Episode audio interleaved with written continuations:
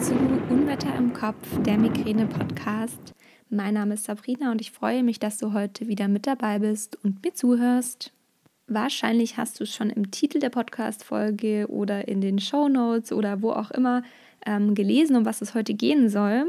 Denn heute thematisiere ich wieder eine Sonderform der Migräne und zwar ist das heute die vestibuläre Migräne. Ja, diese Migräne wird auch als Schwindelmigräne bezeichnet, ähm, weil, wie es der Name schon sagt, ähm, es ein Schwindel oder eine Gleichgewichtsstörung ist in Kombination mit Migränesymptomen oder sogar den typischen Kopfschmerzen.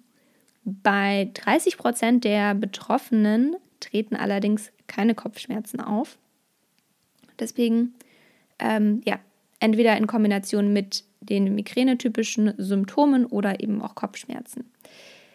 Ähm, die vestibuläre Migräne ist tatsächlich gar nicht so selten, denn bei 30 bis 50 Prozent der Patienten äh, treten ähm, Schwindel im Zusammenhang mit ihren Migräneattacken auf. Ob das jetzt wirklich diese Migräneform ist oder ob es einfach nur eine Begleiterscheinung ist, das werde ich jetzt noch in der Podcast-Folge klären.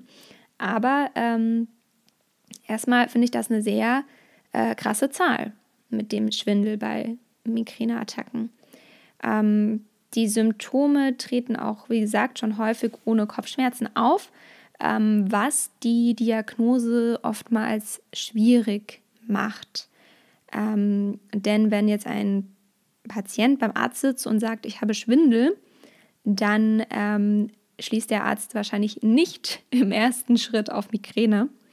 Und ähm, deswegen werden diese Schwindelsymptome häufig nicht direkt mit Migräne in Verbindung gebracht, sondern erstmal mit anderen Krankheiten. Und Anzeichen für die vestibuläre Migräne ist, wie schon erwähnt, der Drehschwindel, ähm, Unsicherheiten beim, beim Stehen, beim Laufen, ähm, aber auch zuckende Augenbewegungen die der Betroffene selbst merkt und die eben andere Menschen äh, von außen auch sehen. Der Schwindel kann einen Auslöser haben, also einen Trigger, wie zum Beispiel ähm, grelles Licht oder auch bewegende Objekte ähm, und dann eben daraufhin äh, ausgelöst werden.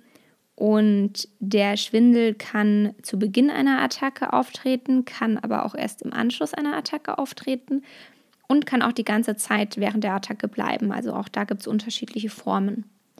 Ähm, wie auch schon gesagt, es sind oft noch andere Begleiterscheinungen, wie zum Beispiel Übelkeit, Erbrechen, Lichtempfindlichkeit. Und die Ursache ähm, für diese Migräneart ist tatsächlich noch unbekannt. Ähm, also da ist die Forschung noch sehr wenig vorangeschritten, um es mal so auszudrücken ähm, was ja irgendwie gerade im Hinblick auf diese speziellen Arten der Migräne ähm, sehr häufig der Fall ist und auch generell bei Migräne. Ähm, aber es wird, also ich glaube, dass da in den nächsten Jahren noch einiges kommen wird. Wir sind jetzt gerade mit der Antikörpertherapie ähm, schon sehr viel weiter als früher und im besten Fall passiert da noch was in den nächsten Jahren. Ja, ähm, wenn du jetzt befürchtest, dass du ähm, an diesem, an dem Schwindel leidest, an der vestibulären Migräne, dann gibt es ein paar Kriterien zur Eingrenzung, weil, wie gesagt, es gibt auch einige andere Krankheitsbilder, von denen das dann einfach abgegrenzt werden muss. Ähm, und zwar gibt es, was die Kriterien angeht, ähm, vier Kriterien.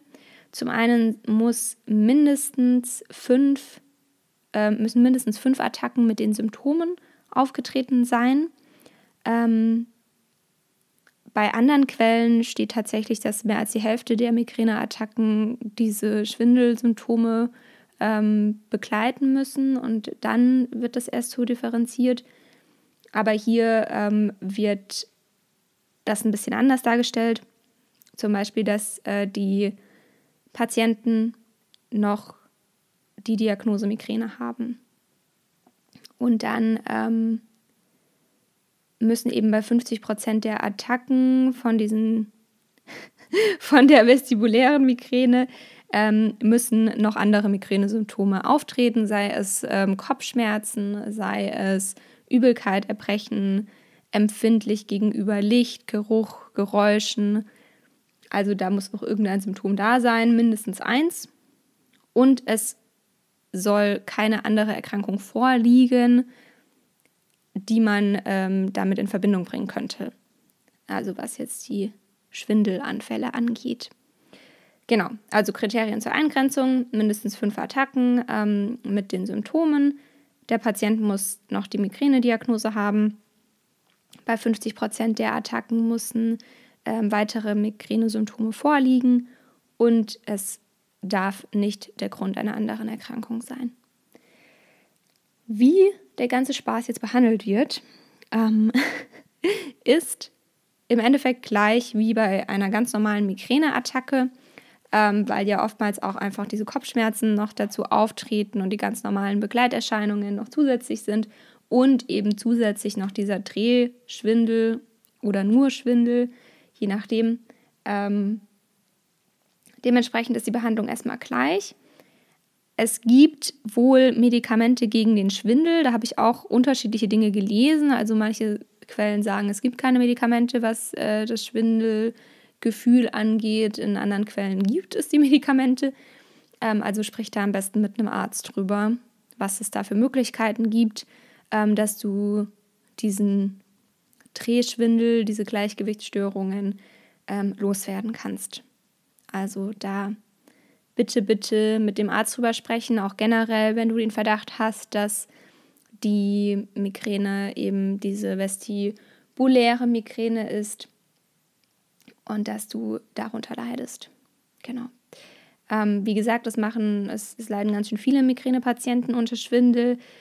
Ich glaube, man muss da immer noch ein bisschen differenzieren, ob es in Anführungsstrichen nur eine Begleiterscheinung ist oder ob es wirklich ähm, die vestibuläre Migräne ist.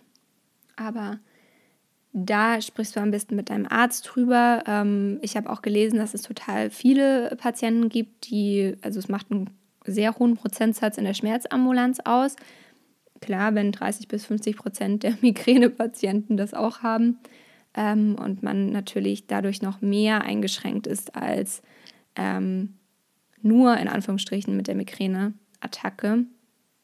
Ähm, ich habe auch gelesen, dass es unterschiedlich, also dass selbst im Liegen der Schwindel auftreten kann, je nachdem, wie man seine Körperlage verändert.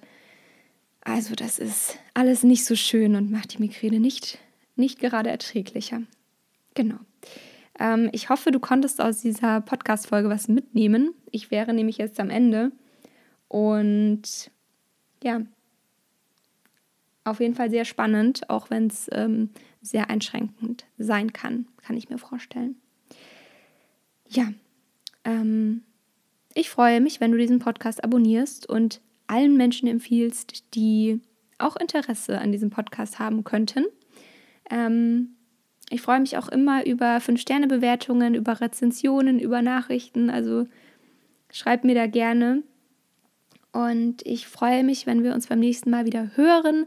Bis dahin kannst du gerne auf Instagram vorbeischauen. Da findest du mich unter Unwetter im Kopf. Und dann hören wir uns nächste Woche. Bis dahin wünsche ich dir alles, alles Liebe. Ich hoffe, du bist schmerzfrei und wenn ja, dass das so bleibt. Wenn nicht, dann wünsche ich dir ganz viel Durchhaltevermögen. Und wir hören uns. Deine Sabrina.